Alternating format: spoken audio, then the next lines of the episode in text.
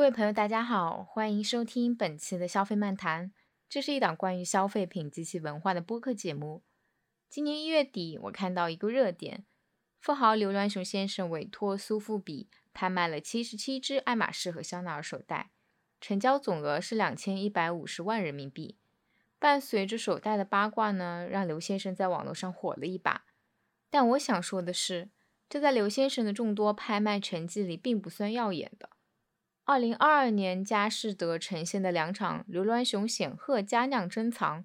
五百二十支酒，成交总额超一点二五亿港元。其中酒神 Henry Jale 的一组九八年份的酒，这款酒的成交价为每瓶三十七点五万港币。那么刘先生对于这瓶酒的成本是多少呢？这批酒是他在二零一二年佳士得主办的一场拍卖拍来的，成交价是每瓶四点五万港币。十年时间涨了七倍多，富豪们收藏名庄酒、收购酒庄似乎是一个标配，在大拍上也经常能看到葡萄酒的身影。那葡萄酒如此迷人，我想可能是与它的丰富多样性有关。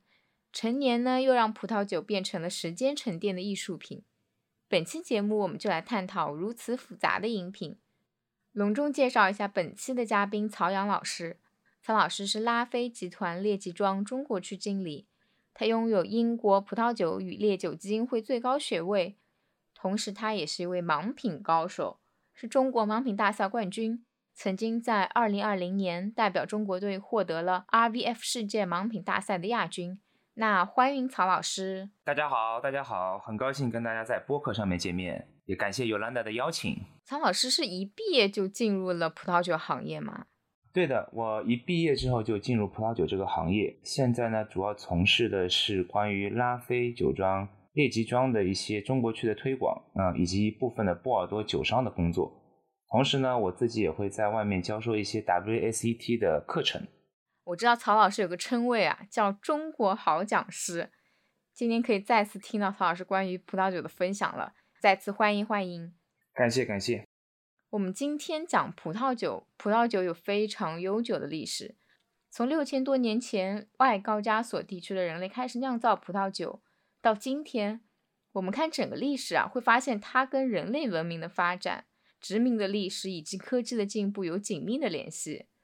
那曹老师，在葡萄酒成为一个成熟的全球流通的商品的过程中，有哪些事件是你认为起到了重要的推动作用？可以跟大家分享一下吗？就像尤朗达前面说到的，葡萄酒呢，其实伴随我们人类所有的文化进步，在不断的演化过程当中。那相对于我们中国常喝的白酒，以及可能现在炒的比较火的 whisky。葡萄酒应该是跟人类更加早接触到人类的一样东西，也就是果酒。为什么呢？因为不管是白酒还是 whisky，它们都需要一个技术叫做蒸馏，而葡萄酒只需要一个东西叫做发酵即可完成。所以，当一个果子在树上结的时间很久了，它可能掉到地上之后烂掉之后，它自然而然会在空气的这个酵母的作用下会产生一部分的酒精，而原始的人类吃到了这些东西。他们发觉酒精可以让自己感觉很兴奋、很开心，所以就会更加的喜欢吃和饮用这么一类的东西。所以它是伴随着我们自己人类的一个本性而不断发展出来的一样非常原生态的一个饮品吧。那关于几个历史上我觉得比较重要的关于葡萄酒的点，那肯定要说到的一个就是古希腊以及古罗马这两个地方。他们两个地方虽然不是葡萄酒的发源地。葡萄酒的发源地，现在看来，大家都可以追溯到是格鲁吉亚高加索地区。但是，古希腊和古罗马把葡萄酒这个东西直接在欧洲大陆进行了一个平铺。我们都知道，在古希腊和古罗马当中有很多的神话，古希腊的神话基本上都会是古罗马人所参照的那些。所以呢，古希腊当中有一个他们的神话人物叫做狄奥尼索斯，他其实就是酒神的一个化身。那么对应的，在我们古罗马的神话体系当中，也有一个酒神的化身，不过名字换成了叫巴克斯，巴克斯这么一个名字。如果大家会喜欢看一些关于葡萄酒的电影，或者去看一些葡萄酒的一些小的酒吧，你们会发觉，其实这两个名字被使用的频率还是比较高的，迪奥尼索斯以及巴克斯这两个。这样听来，葡萄酒似乎是与宗教和政治有一些关系。对，可以说古希腊它是一个文明的城邦，它第一次给到大家民主的概念。但是古罗马呢，他们是一个更加强盛的一个帝国，它让整个西方的一个世界第一次扩展到如此大的一个版图，这是一个非常厉害的一个创举。那它同样也把所有的葡萄根啊，或者他们的葡萄的种子播撒到了整个欧洲大陆的每一个角落。所以呢，我觉得这是一个非常重要的点。这就是为什么我们说现在喝葡萄酒，大部分我们会喝欧洲的葡萄酒，是因为他们的历史非常非常悠久。那前面有浪导也提到了，古罗马、古希腊可能会跟宗教有关系，但实际上呢，我会觉得像狄奥尼索斯、帕库斯这些，更多的是一些传说中的人物，或者说是神话中的人物。真正到宗教有关系的，应该是在我们说公元后那段时间，也就是基督教盛起的一段时间。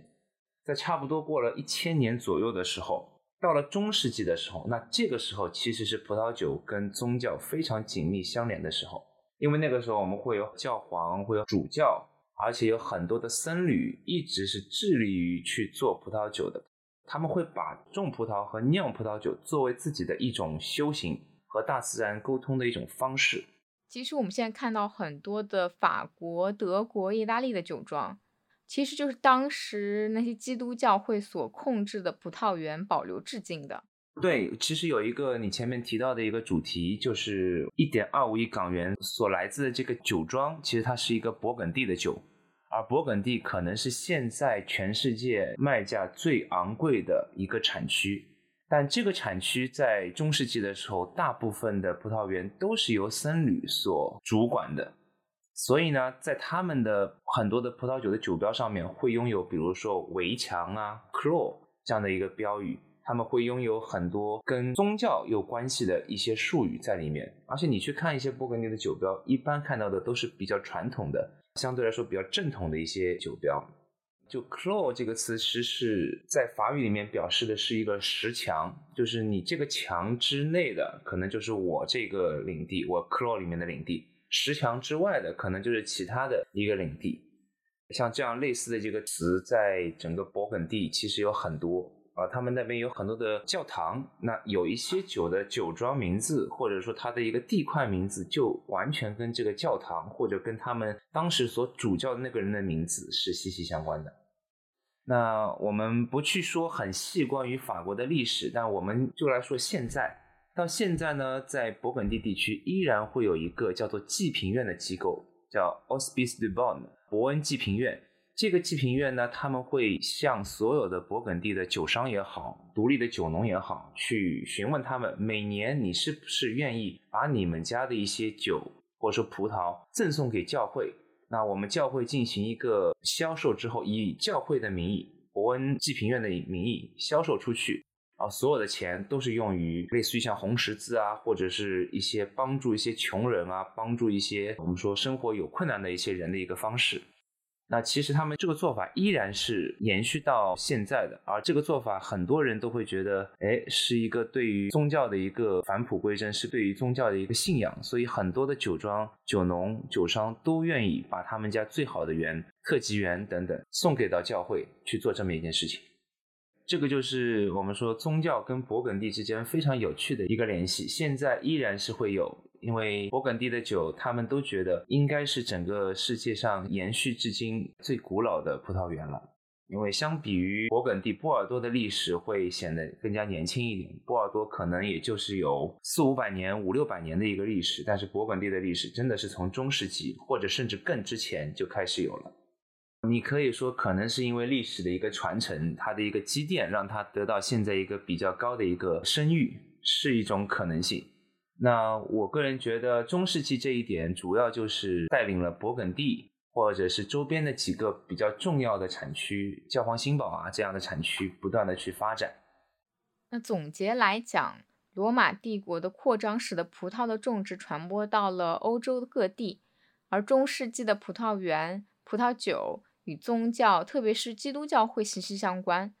葡萄酒在基督教会的宗教仪式中具有不可或缺的地位。那另一方面，教会为葡萄酒的产业化、研究化做出了巨大的贡献。那随着科技的进步，我个人认为到了大航海时代，这个时代其实才是最有趣的。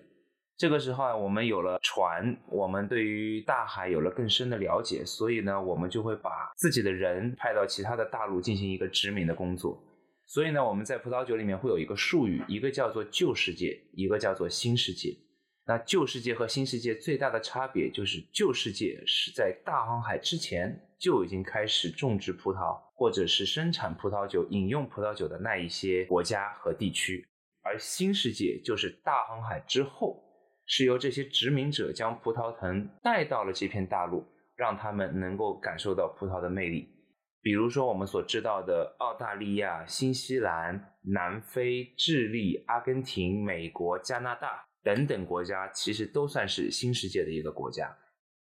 为什么殖民者选择把葡萄藤带到新大陆？其实，在殖民时期，他们殖民者的想法应该是更加单纯的。他们是希望自己即使到了一个陌生的环境，也不希望自己的生活质量被受到影响。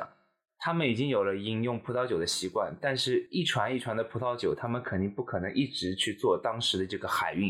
因为当时可能要六个月甚至一年才能够往返自己的国家和殖民地一次，耗时耗力。那最最省力的方法，可能就是把当地自己的酿酒的文化和酿酒的技术带到殖民地，让殖民地的人民学习到之后呢，再种植这个酒出来，给到殖民者进行一个享用。这个我个人认为是更加合理的一个解释。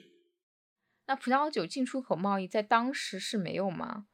这个呢，就可能会发生在相对不是那么远的一些国家，那可能不是殖民者和被殖民者之间。而是欧洲的内陆的一些国家，就比如说西班牙，还有英国，他们之间的关系其实不算是殖民关系。但是西班牙随着他们大航海时代的一个成功，他们曾经昌盛了一段时间，有很多的殖民地。但是在跟英国和法国之后的一个博弈过程当中呢，西班牙慢慢的处于一个弱势，而英国的工业革命让他们的整体经济、人民的发展、富裕程度都达到了一定高度。所以，西班牙的葡萄酒很多时候他们都是给到英国的，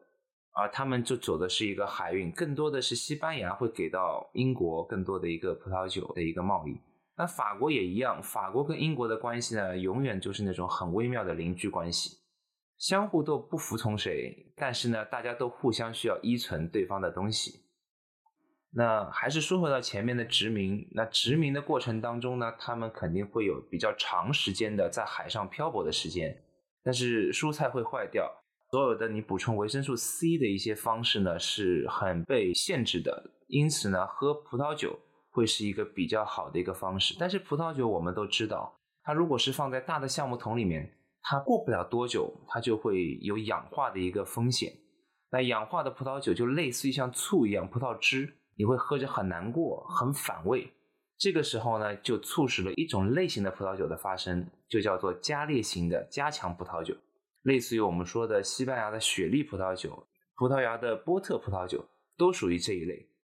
他们会用加强类的酒精加到正常的葡萄酒里面去，让葡萄酒暂停它的一个发酵过程，减少它的氧化的一个比例，让它整个旅途过程当中都保持一个风味。这就是为什么在十七、十八世纪的时候，航海的这个技术越来越多的时候，很多的水手都相当喜欢喝雪莉葡萄酒或者是波特葡萄酒。在原本葡萄酒里面加烈酒，它是想要杀菌还是有别的目的？也不能说是杀菌吧，主要的加烈酒的目的是为了抑制酵母进一步去分解糖分变成酒精，也就是说，我让你不用在酵母再活动，我主要的目的是为了杀死酵母，让酵母就不用再活动了。而加入了这个烈性酒之后，它们整体酒本身的稳定度会变得更加高一些，它在运输和储存的过程当中就会显得更加的质量可以保证啊，可以 consistent。这个就是在酒中做文章，让它更易保存。那有没有其他的外部的这种技术的进步，改变了葡萄酒的运输和储存的条件？嗯，这个你就说到了非常关键的点，也就是现在你们看到的大部分的葡萄酒都是用玻璃瓶，而我们都会用酒刀去开启一瓶葡萄酒。为什么？因为塞在这个酒里面的是一个橡木塞。玻璃瓶和橡木塞这两样东西的一个运用，是葡萄酒发展的一个非常重要的一个因素。为什么呢？它让本来很容易变质、很容易变坏的放在大的橡木桶里面的葡萄酒，变成了它可以放到一个无风味的一个容器里面。同时呢，它用一个木塞可以把它跟空气的决绝的程度做到最佳，让这个酒有了我们现在所说的陈年的意义。试想一下，如果说到现在我们所有的酒都没有玻璃瓶，都没有这个塞子，那根本不用去想那位刘先生他花一点二五亿再把这个酒卖出去的可能性，因为他们可能十年内可能这个酒早就没有饮用价值。正是因为这两个技术的发展，我觉得才会让葡萄酒展现了它的第三层魅力。葡萄酒一般来说会有两层魅力，第一层魅力是它的果香、花香，这是果子本身带出来的感觉。第二层魅力呢，是它经过橡木桶，会给这个酒带来不一样的烘烤啊、坚果，甚至一些 coconut 呃椰树的一些味道。但第三层味道真的是因为这个技术，也就是我们说的陈年 aging 的味道，它会带出来一些正常发酵喝不到的一个口感，在瓶中陈年产生第三层的香气和口味。对。你很难想象一瓶葡萄酒，它明明是用一个葡萄做出来的东西，为什么你可以在当中闻到一些雪松的味道、雪茄盒的味道，闻到一些些呃，甚至是椰子糖的味道啊，是闻到一些马厩，有一些松茸的味道，有一些泥土，有一些菌菇类的香气，很奇特。那这个奇特感就是来源于葡萄酒自己本身的陈年。到十七、十八世纪这个时期。葡萄藤在新世界被种植，在葡萄酒里加烈酒的方式被运用，以及玻璃瓶和软木塞的发现，这些都使得葡萄酒出现在了世界各地。我们现在能看到的绝大部分葡萄酒的品类，在当时就已经出现了。从19世纪开始呢，葡萄园似乎只能在种植技术和酿造技术上下功夫。但我们发现，虽然技术和工艺日趋成熟，但葡萄酒仍然是没有办法像其他饮品一样形成标准化，当然这也是它的一个魅力所在嘛。我们消费者追求的就是它的多样化风格。从大的来看，每个产区有自己的特色；再从小的来看，同一个酒庄、同一款酒，它在不同的采摘年份喝起来感觉可能都是不一样的。就像你们在盲品的时候，喝一口葡萄酒，去品出它的品种、风土条件、酿造工艺。可能很多人觉得这是一个玄学啊，但确确实实它就是存在的。这也是葡萄酒盲品在考验的。那是什么因素造成了香气和口感上的差异呢？我个人觉得呢，主要是有两方面。一个呢，就是葡萄园它自己所在的一个地理位置，这个地方它是一个怎样的一个纬度，怎样的一个坡度，它离什么山近，它离什么河近。它所处的这个地方阳光的照射是多少？它的雨水每年会有多少的降临？那雨水还要分它是否是在冬季的时候，也就是在它休眠的时候降临，还是在它采摘季的时候去进行降临？当中会不会有一些很特殊的自然灾害？比如说像霜冻啊，比如说像冰雹啊这些很让人意外的一些情况？其实这所有的零零总总的这些信息组织在一起，我们就用一个词来去代表它。就是我们葡萄酒中的风土，一个葡萄园所在的地方，它既是这一块地方，同时也是跟他们的天气、跟它所处的这么一个环境、跟它所使用的这么一个种植的一个方式是有关系的。这就是为什么这个词“风土”被现在越来越多的酿酒师以及很多的消费者所认可。那拿我们的盲品来说。我们可能在盲品的时候更加关注的是，咦，这个酒它是不是能够很好的展现它品种本身应该有的一些特色？那这个特色其实来源于它所在的这个葡萄园，或者是来源于它所在的这一个产区。一般情况下来说，比较常见的那些酒庄会做出来这个风格，那我们就会去往这个方向去猜测。这是我个人认为的第一方面，也就是它的先天条件、风土条件。那第二个条件呢，其实就是它的一个酿造的一个过程。种植呢，其实是我们说农民的事情，但酿造其实就是酿酒师的事情。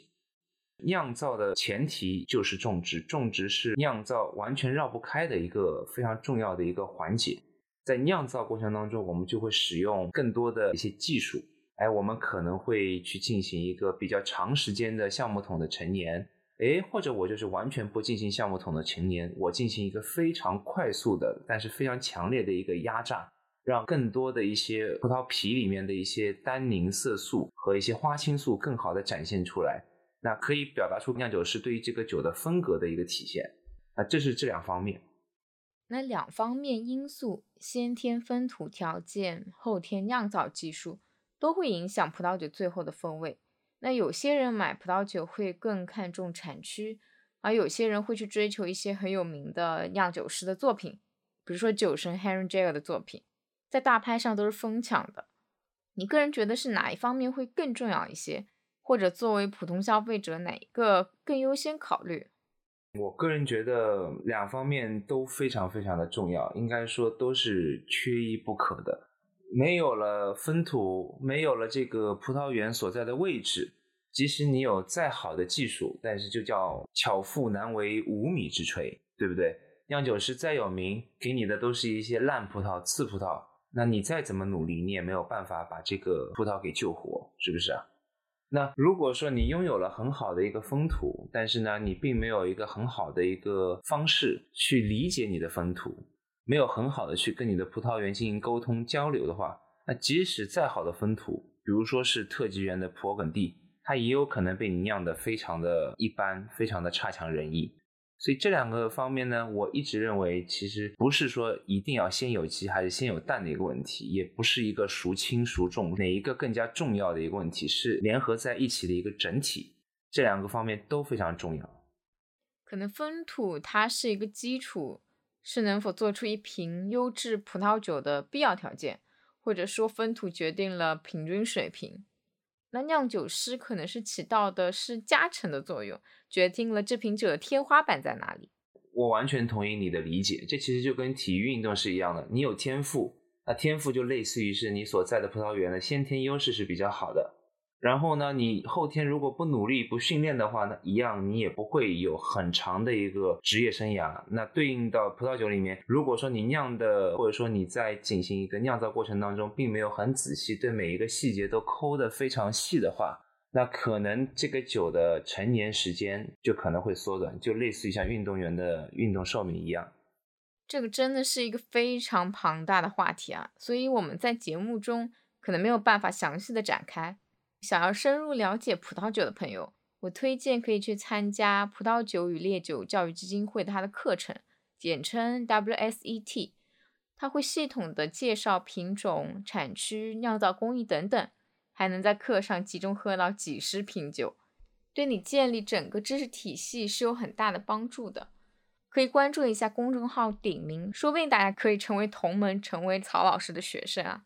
那欢迎大家关注我们的鼎名葡萄酒教育学院，我们会定期发布 WCT 二级和三级的课程。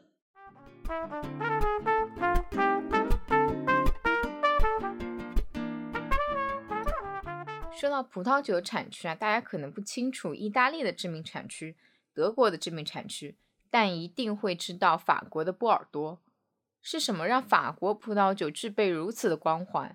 特别是波尔多被称为葡萄酒世界中心。那刚曹老师也说，其实波尔多的历史跟勃艮第相比还是有一段距离的。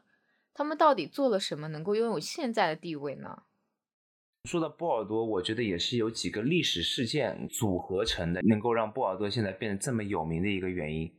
波尔多的成功跟他的所建立的商业体系是完全分不开的啊。勃艮第我们都知道是小农经济，就他们的思维是比较偏农民化的。这个地是我的，所以你们谁都不要来跟我抢这个地啊！勃艮第他们那边就会有一个拿破仑时代留下来的一个遗产法，也就是说，我们这一代，比如说爷爷，爷爷如果说要离世了，他是手下的几个孩子必须得平分爷爷手上的葡萄园，这就让勃艮第的碎片化变得非常非常的严重。而波尔多呢，它处在一个相对靠近港口的一个地方，它是跟英国关系非常好的一个沟通和桥梁的一个地方，所以在那边呢，他们的商业智慧以及他们的商业体系会比勃艮第来的知名的多。那最最主要一件让波尔多名扬全世界的呢，还是一八五五年的分级制度。这个分级制度呢，主要就是为了拿破仑当时在巴黎所做的一个世博会而准备的。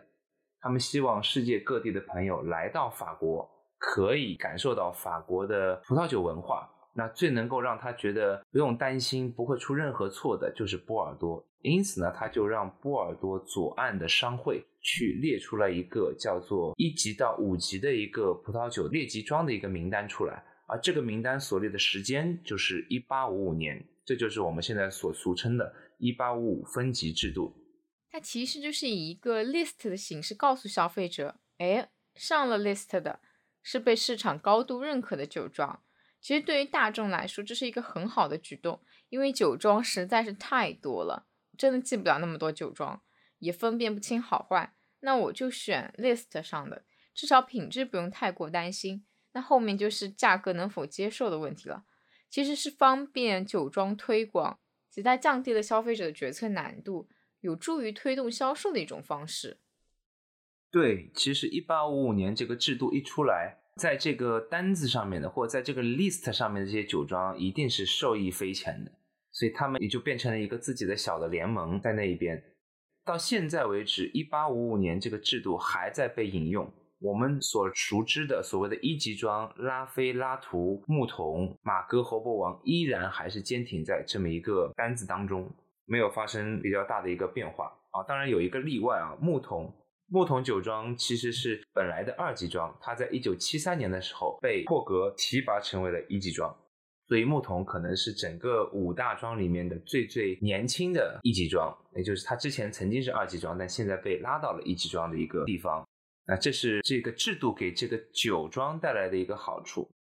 那除了这个制度之外呢，波尔多他们的商业体系也是非常非常有趣的。那我现在也在做很多关于波尔多的一个工作，所以我们知道波尔多的酒并不是直接卖给进口商的。那我们如果是去其他的产区，假设啊，我们去美国的纳帕，美国纳帕谷那边，我们去跟一个酒庄去聊，哎，我觉得你这个酒不错，我们是一家中国的贸易公司，我们有进出口的资质，啊，我们跟很多的餐厅，我们跟很多的酒评人关系很不错。我们想做你在中国的代理，你是不是愿意把你的中国的代理权交给我？那是不是其实这个生意谈起来当中是没有中间商的，对不对？那就直接说 OK。那美国纳帕的酒庄同意的话，那就把这个代理权给到中国的酒庄。那这个正常的贸易，大家觉得哎，好像这个很方便，没有任何的一个问题。但这牵涉到后期，也就是当我们这个酒在中国市场卖得越来越好的时候。美国的酒庄是不是想要把这个酒的品牌收回来，继续让你这个进口商在做？为什么呢？因为在市场上面，当 A 进口商把这款产品做到很好的时候，B 进口商、C 进口商都会看着，他们都会眼红。他们说：“OK，A 进口商，你把这个品牌的知名度打起来了，那接下来就是我要来收割你的成果的时候了。”他们也会去跟美国纳帕的这个酒庄去沟通去聊。比如说 A 进口商一年可以做一百万瓶，那我告诉你，我可以做三百万瓶。那用这个数量让美国纳帕的酒庄产生兴趣，OK，你可以给我带来更多的 revenue，那我是不是会合理的考虑把这个酒转到另外一边去？那这是一个会非常会影响出来的一个点，也就是正常贸易会有的一个过程。波尔多的酒商体系正好避免了这一部分。在波尔多现在比较活跃的酒商 negociant 差不多有两百个。那每一个酒庄在波尔多的都不是把酒直接卖给进口商，而是他会把自己的酒拆成很多的配额，分发给这两百个酒商中的其中的某一些，他们可能比较合作开心的一些酒庄。而这些酒商呢，这些酒商又会把自己这些产品慢慢的分销给中国的其他的不一样的客户。每一个酒商手上不是只有某一个酒庄的产品，而是有一大部分波尔多的产品都会有。而每一个酒商所针对的客户就是进口商，他们也不是只找某一个独家的进口商客户，而是会把这些酒卖给很多不同的进口商。他可以卖给我前面提到的 A 进口商，也可以卖给 B 进口商，也可以卖给 C 进口商。那你就会发觉这个市场就会变得非常的透明公开。A 进口商、B 进口商、C 进口商都可以拿到来自于波尔多的这个产品。来自于酒庄的这个货，而酒庄这边都不需要去跟进口商去讨论、去 argue，说哦，你今年做我这点量，我是不是要考虑明年把你的配额给增加？都不用去担心这个事情，因为当中有一层谁，有一层酒商在帮他保护着。所以这个酒商是一个非常有趣、非常创新的一个贸易体系，至今呢还是一直在波尔多非常流行做酒商的这门贸易。它是不是有点像中国的电商代运营，或者是海外品牌在中国的独家运营这样的角色？电商这一块，我觉得我可能不是很熟悉啊，但是我觉得可能是有一定的联系。那我可以跟你再说的更加精确一点，你可以看看是不是很像电商的一个感觉哦。其实波尔多有很多很多酒庄，在一八五五年这个列级庄下面的 list 只有六十一家酒庄，但在波尔多可能有上万家酒庄，他们都是希望能够把酒更好的在这个市场上面作为销路卖出去。所以酒商手上其实拥有的我们说的 SKU，或者他们拥有的波尔多列级名庄的数量是非常庞大的。每一个酒商可能都会有一张非常非常长的一个清单，他们的一个价目表里面可能会有个三百瓶到四百个不一样的酒，甚至不一样的酒庄跟他们合作。每个酒商他们都会去针对每一个市场，他们去做一些不一样的这个客户的推荐。那每一个酒商它的侧重点可能也是不尽相同的。如果说我今年把你这个酒卖得好，那我这个酒商就可以从酒庄这边拿到更多的一些配额，然后去反哺这么一个市场。那酒庄也知道了，OK，你这个酒商卖我卖的不错，而其他几个酒商可能卖的一般，我可能就会把他们的配额给砍掉，留给到你这边去开发这个市场。相对来说，酒庄就会显得更可控一些。它就是会把这个鸡蛋不是放在同一个篮子里面，而是让它平均分散。酒商的主要目的是撮合酒庄和世界各地的葡萄酒进口商，还是有更深层次的价值？我觉得酒商的作用已经远远不只是撮合，它其实也是控制整个波尔多体系的一个非常重要的一个存在。它类似于是稳住了整个波尔多在全球市场上面的一个价格的一个走向的一个存在，因为每个酒商他们手上都会有自己的库存，也都是从酒庄这边出来的。那他们不可能说我把这个酒低价卖出去，因为我是掏了真金白银去去买来的这些酒，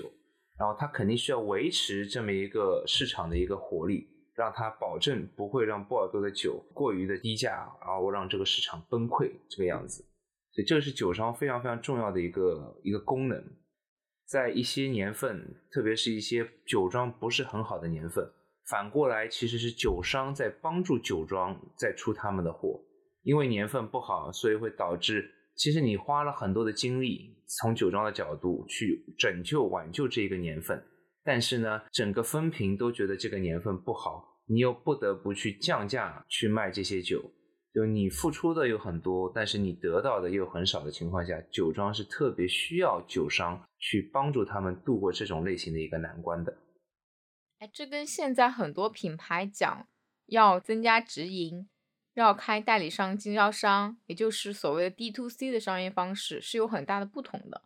葡萄酒有一个相对长的销售周期，那波尔多这样做的话，其实对于酒庄来讲是能减轻销售。现金流和库存的压力，酒庄就可以集中精力在种植和酿造上。另一方面，在市场推广和销售上，就是由酒商承担更大的责任。其实这是一个分工很明确的一种合作方式。对，这也是在其他的产区没有的一个商业模式。很多人觉得，哎，好像当中加了酒商，他是不是加了一个中间商？他中间商肯定是要赚钱的，我是不是就不合算？但实际上，你从大局的角度来看，你会避免掉我前面所提到的那个纳帕的例子，就不会有更大的这个商业上的一个风险。这个价格呢，就会相对比较公开透明一些，它就更加像一个金融类属性的一个产品。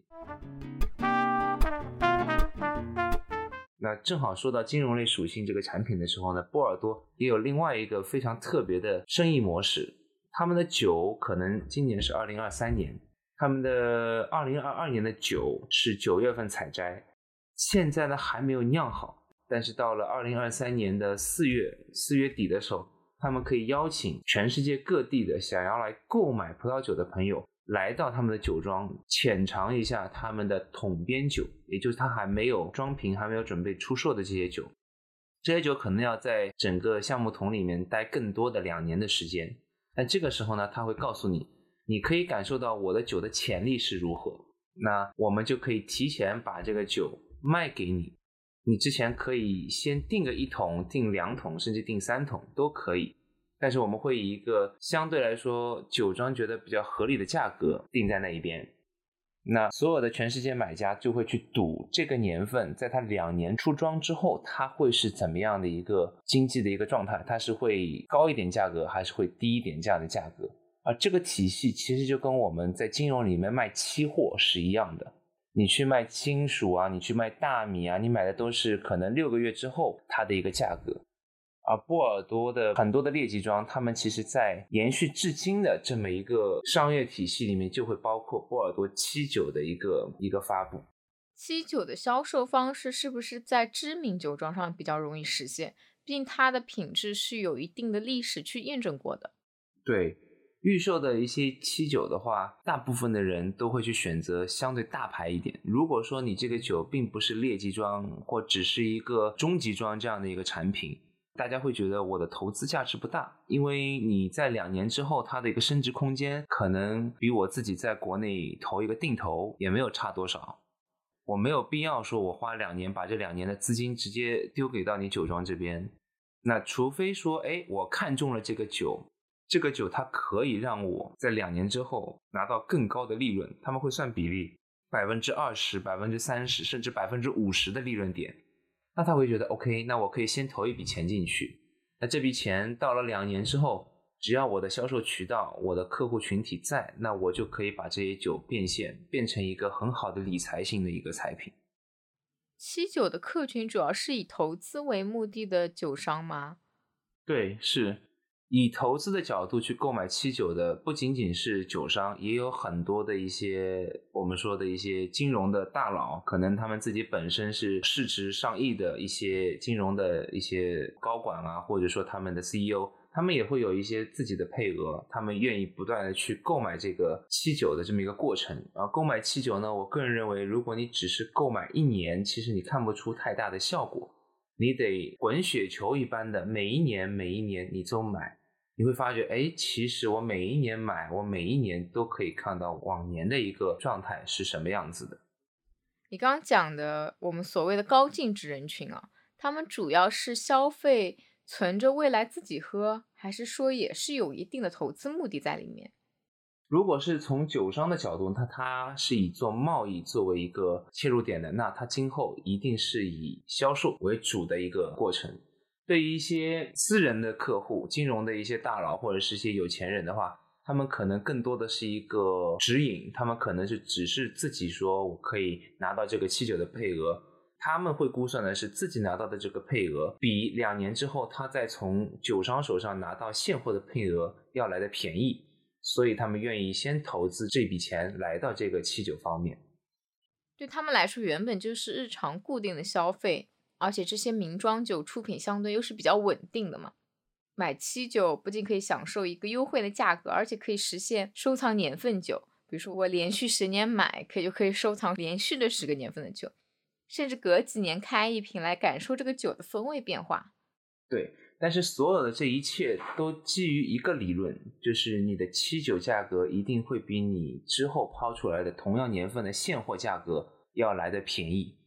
如果说没有这个理论的话，那就很困难，因为之前曾经出现过类似的倒挂的情况，在某一些年份的时候，嗯，如果我没有记错的话，应该是一九七二年，曾经波尔多有一次大崩盘，就是他们之前的年份的价格已经炒到一个比较高的一个估值，而一九七二年这个年份呢，又相当的令人失望。导致整体的波尔多的价格，七酒的价格就降低了很多。但是呢，大家也都没有对这个酒未来的上涨空间达到很高的一个估值。所以导致波尔多这边成交量一低，成交量低了之后，他们就会去恶意的抛货，他们就会想哦，我怎么样才能够把自己的这些货赶紧抛出去，拿回来一些资金，就造成了当时七九盘的一个大崩盘。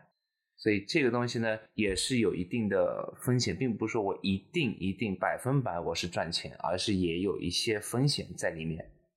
总结来说，波尔多的酒庄分级制度。酒商的存在以及七酒的销售方式，这三者让波尔多独特于世界其他产区，给波尔多带来了强大的商业竞争力。我个人认为，也是值得其他消费品类来研究和思考的。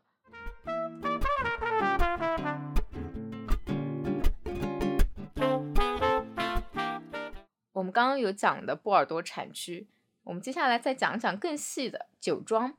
广大群众，特别是不喝酒的朋友啊，可能不清楚最贵的葡萄酒罗曼尼康帝，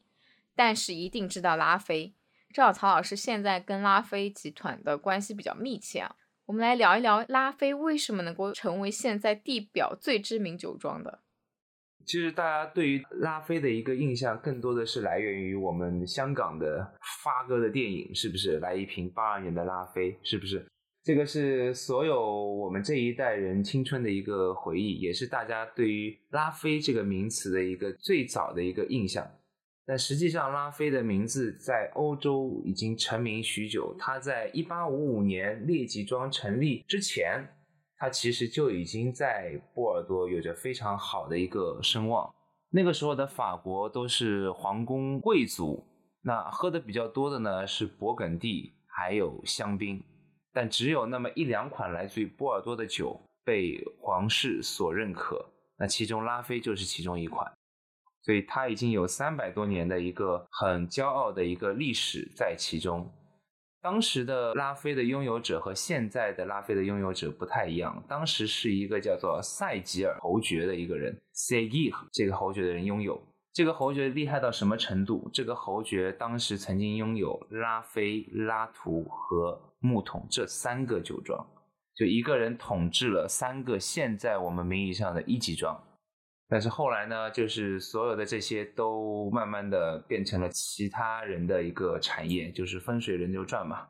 但赛吉尔这个名字在很多的劣级庄上面都可以看得到。前两天刚刚是情人节，情人节大家一定会想到。哎，我是不是要给对方送一瓶带爱心的一个礼物？而世界上可能最有名气的带爱心的酒，就是一支来自于波尔多的凯龙世家，它的酒标就是一颗爱心。这个酒呢，也是周杰伦他婚礼上面的御用酒。那这个酒的 g a l a n Ségur，这个 Ségur 其实就是我们这个拉菲庄园的之前的庄主他的一个姓氏。所以他的一些子嗣也好，他们的家族姓依然在波尔多的一些酒庄里面可以很明显的看得到。现在拉菲酒庄是由哪个家族所拥有的？哦，现在拉菲其实我们都说的拉菲是它的简称，现在的拉菲都是拉菲罗斯柴尔德家族。这个罗斯柴尔德，我觉得大家都有看过一些关于犹太人的书，也都知道啊。罗斯柴尔德应该是整个地表可能最有钱的家族吧。所以他们是属于犹太人集团罗斯柴尔德家族旗下的一款佳酿。其实除了大拉菲，还有小拉菲啊。我们一直说的拉菲，拉菲其实要分两种，一种呢叫做正牌拉菲，还有一个呢是副牌拉菲。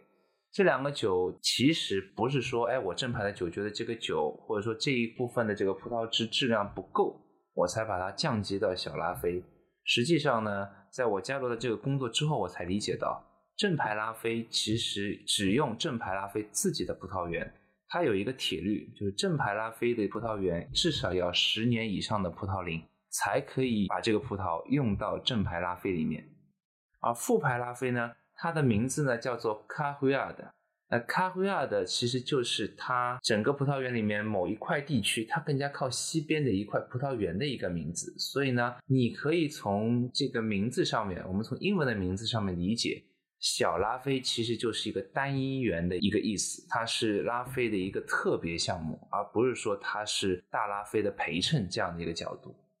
所以它不是一个配角。就是是一个比较特别的一个园子，就它是一个特定的葡萄园，就像前面我们在说到的先天条件和后天条件。而开辉二的它就拥有一个非常好的一个得天独厚的条件，它可能所在的地方接受的阳光会更加的充足，它更加靠近加隆河。然后它的土壤里面有了更多的历史成分，让它会感觉，哎，这个地方我可以做一个单一园的一个葡萄酒出来的一个感觉。那这个是小拉菲。那其实我个人觉得，对拉菲还有贡献的一个人呢，是一个非常著名的葡萄酒的酒评家，他已经是退休了啊，但是呢，他现在的影响力依然是在葡萄酒行业是举足轻重。这个人的名字呢，叫做罗伯特·帕克。他跟拉菲的关系其实是相互连接、非常紧密的。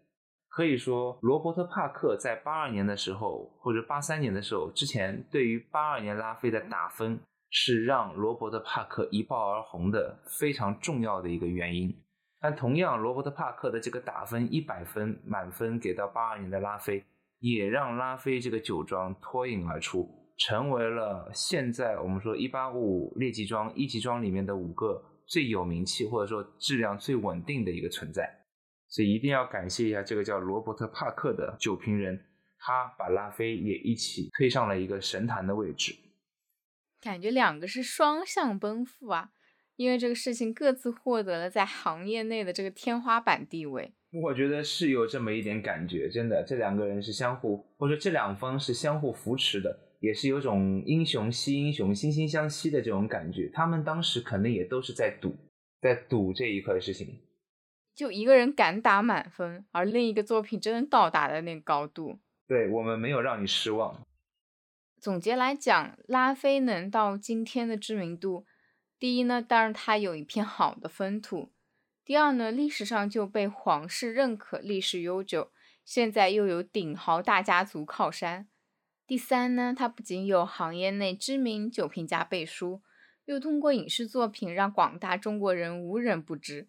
这就是产品能力加品牌心智加破圈的完美表现。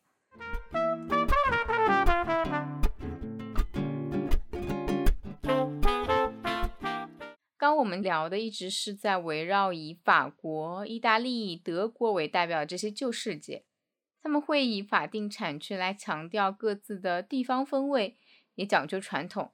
在新世界崛起之前啊，葡萄酒文化就相当于是欧洲的文化。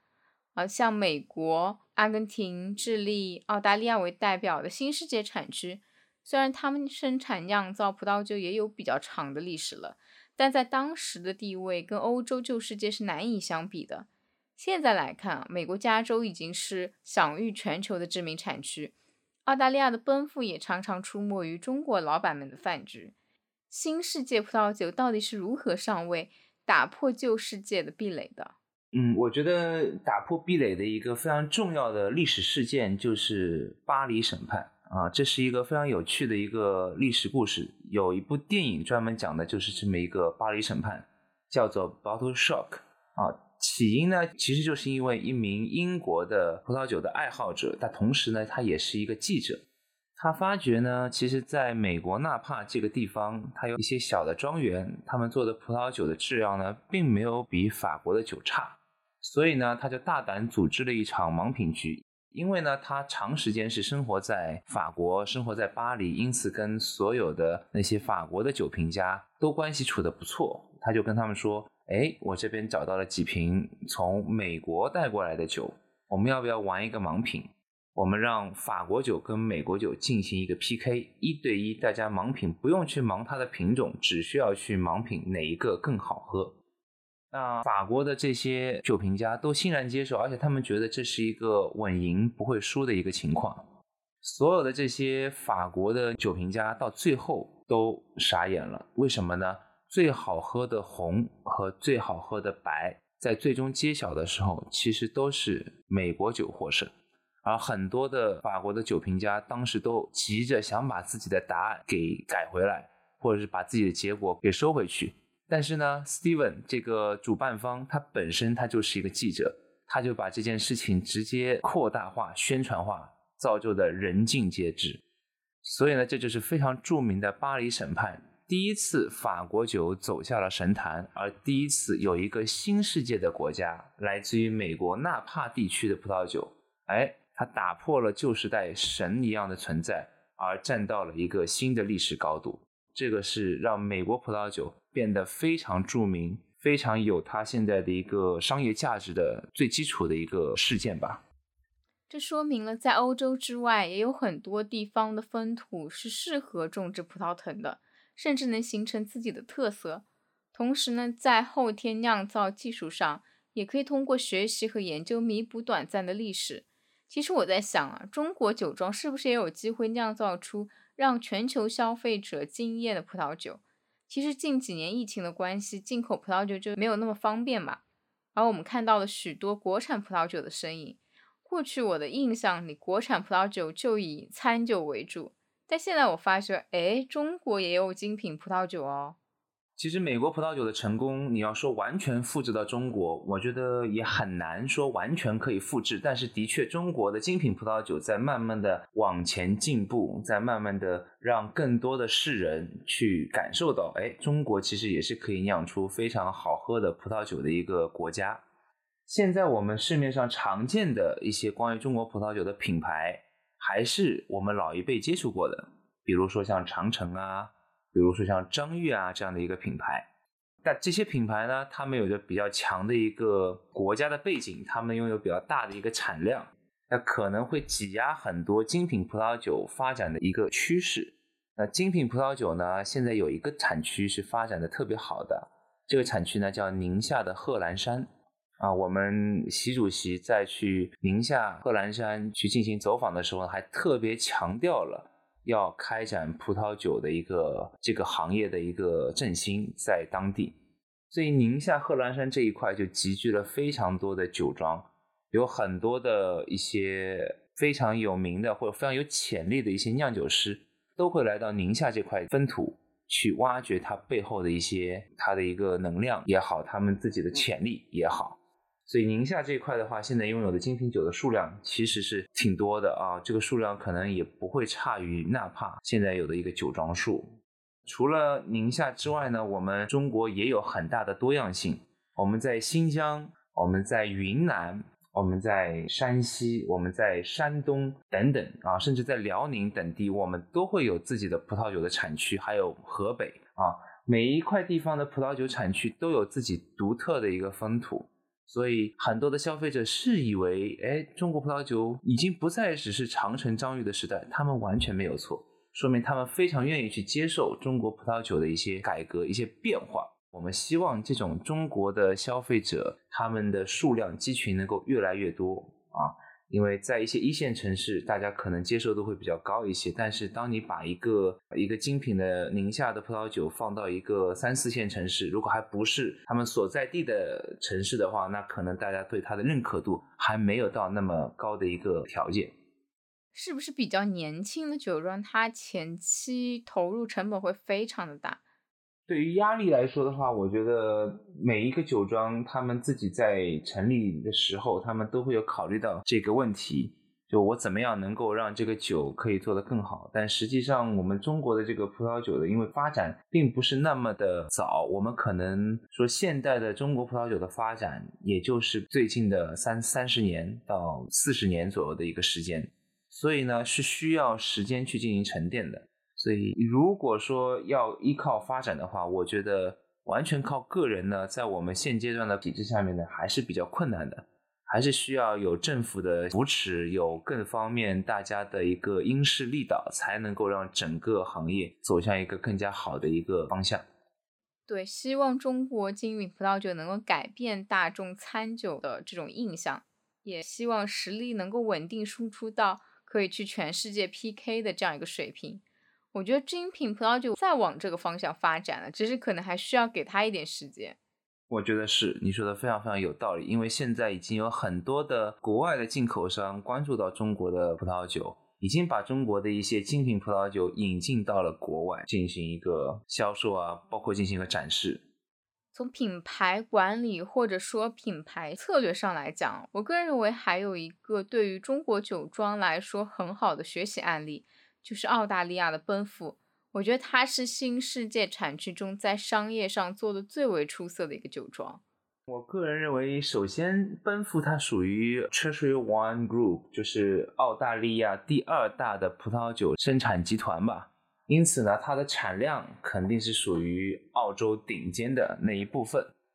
那其次呢，是 Penfold 这个词，它所进行的一个翻译是非常非常好的一个翻译，这是所有中国人的愿景哈，脱离贫困，奔向富裕，是不是？所以呢，你说特别是商场的人，他们对于这方面可能更加的在意。这也是为什么你前面有提到，好像这个这个酒，它在很多的大老板的局上面是特别的能够叫座。为什么呢？主要的原因还是因为它的名字非常非常的好，可以有很好的寓意。再有一点呢，我觉得奔富做的非常好的一点，它不像勃艮第啊，或者不像其他的一些旧世界产区，它一定要去细抠我每个酒是来自于哪一块葡萄园，是来自于哪一个风土的条件。它其实用的很简单，它就是告诉你，我这个酒是在几号罐里面发酵的。你们知道奔富有很多的数字，比如说三八九是一个系列，四零七是一个系列，他就用这么简单的数字的代号来告诉你，哎，我们奔赴酒的分级制度吧，奔赴它自己内部的一个分级制度。那我觉得这个对于很多的商务局也是非常非常重要的。你知道你要去跟谁喝的时候，你就知道你要带哪一个奔赴级别的酒。那大家都奔赴，但实际上你的级别还是会有差别，是不是？所以会让这个酒在选择的时候，大家就很知道怎么选。你知道，就感觉奔赴的所有的数字排名，就像是波尔多的劣级庄这么一个感觉。对，就带酒的人他很容易选酒，喝到这个酒的人呢，哎，他也很清楚这个是哪个级别的酒。在消费者这一端，他就很容易建立起来这种认知。对，这就已经变成了一个社交货币的一个属性。那这就是为什么在很多的商务局上面，奔赴一直是被作为这个名片拿出去跟对方去进行沟通的一种方式吧。刚才曹老师讲到，他其实是不太以哪一片区域的葡萄来推广的，这是不是能帮助他扩大它的产量和规模？对，因为对于奔富这样的大的集团的话，他们对于产量的要求是非常大的，因此他们去做某一个单一园、单一地块的产品，对于整个集团意义不是很大。你说我这么大一个集团，我吞吐量如此多，那我只做一个小的精品的一款酒，那你又多了一个 SKU，你还要去想怎么去推它，那还不如我们所有东西进行一个混酿。我所贴的就是我是一个南澳的一个混酿。但是呢，我就告诉你，这个是我的三八九系列，这个是我的四零七系列，他用的就是他自己的一个自己的商业逻辑，而我觉得他的一个商业逻辑是非常非常成功的，在做我们说的商业品牌方面是非常非常成功的。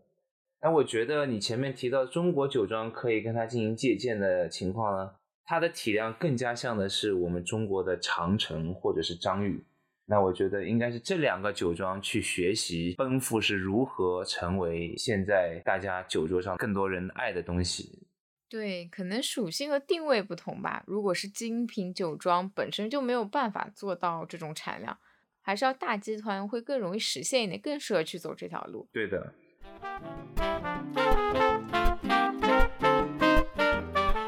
那我们接下来聊一下最后一个话题啊，就是近几年比较火的一个酒。自然酒，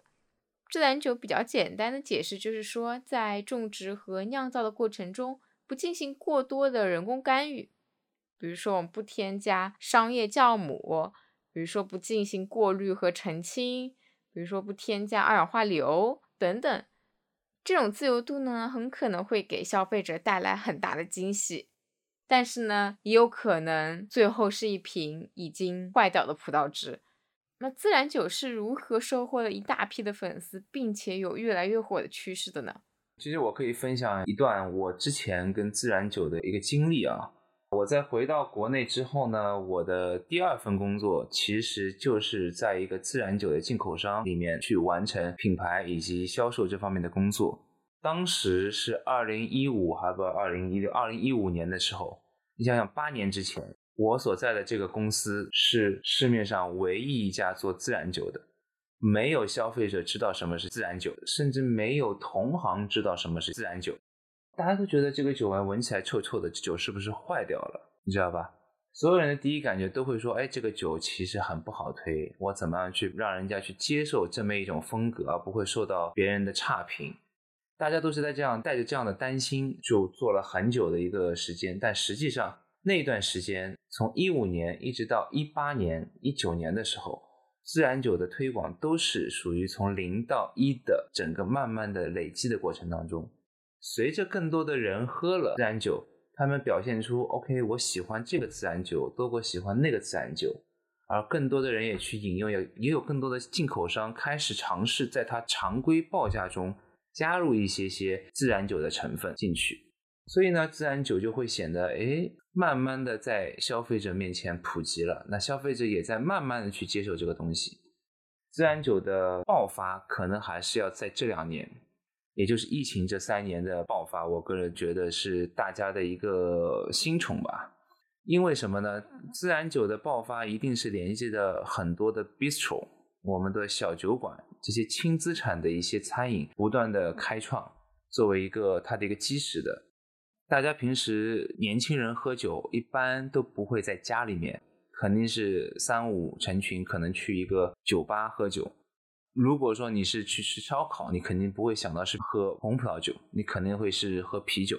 那如果你要去一个相对来说优雅一点的，然后呢不是那么拘谨的，那 One Bar 就是一个非常好的一个去处。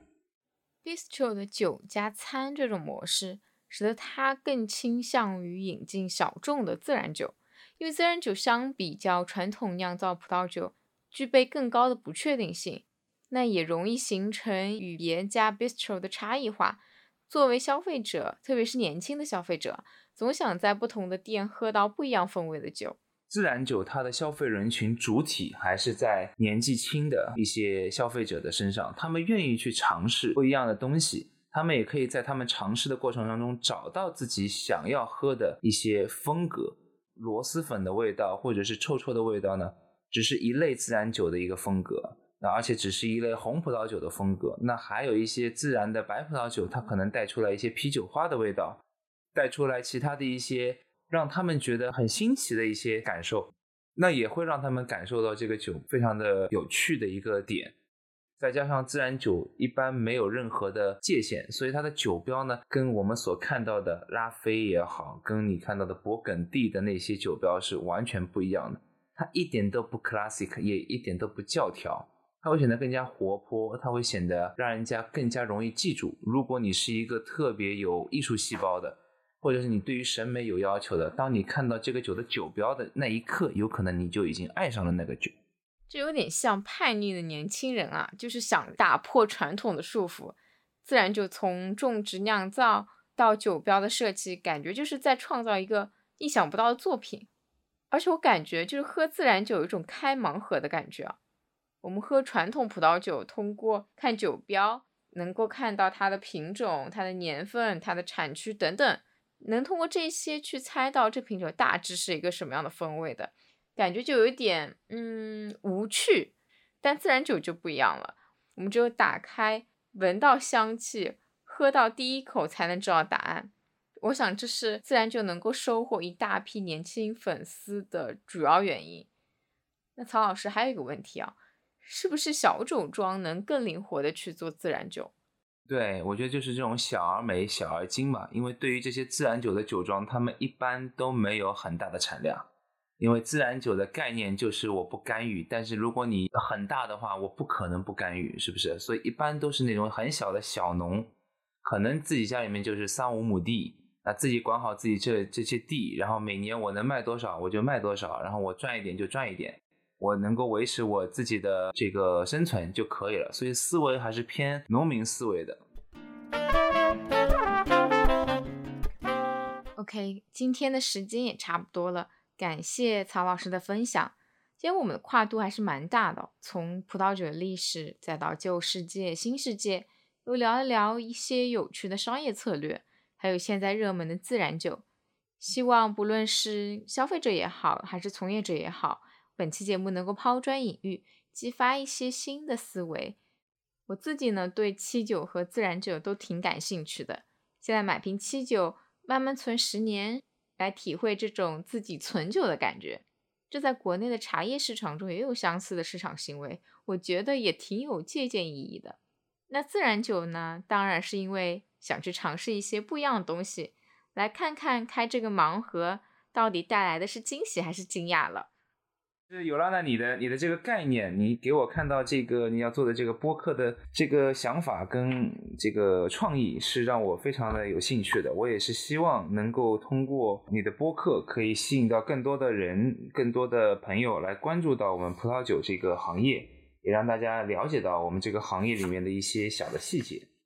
OK，那今天的节目差不多就是这样子了。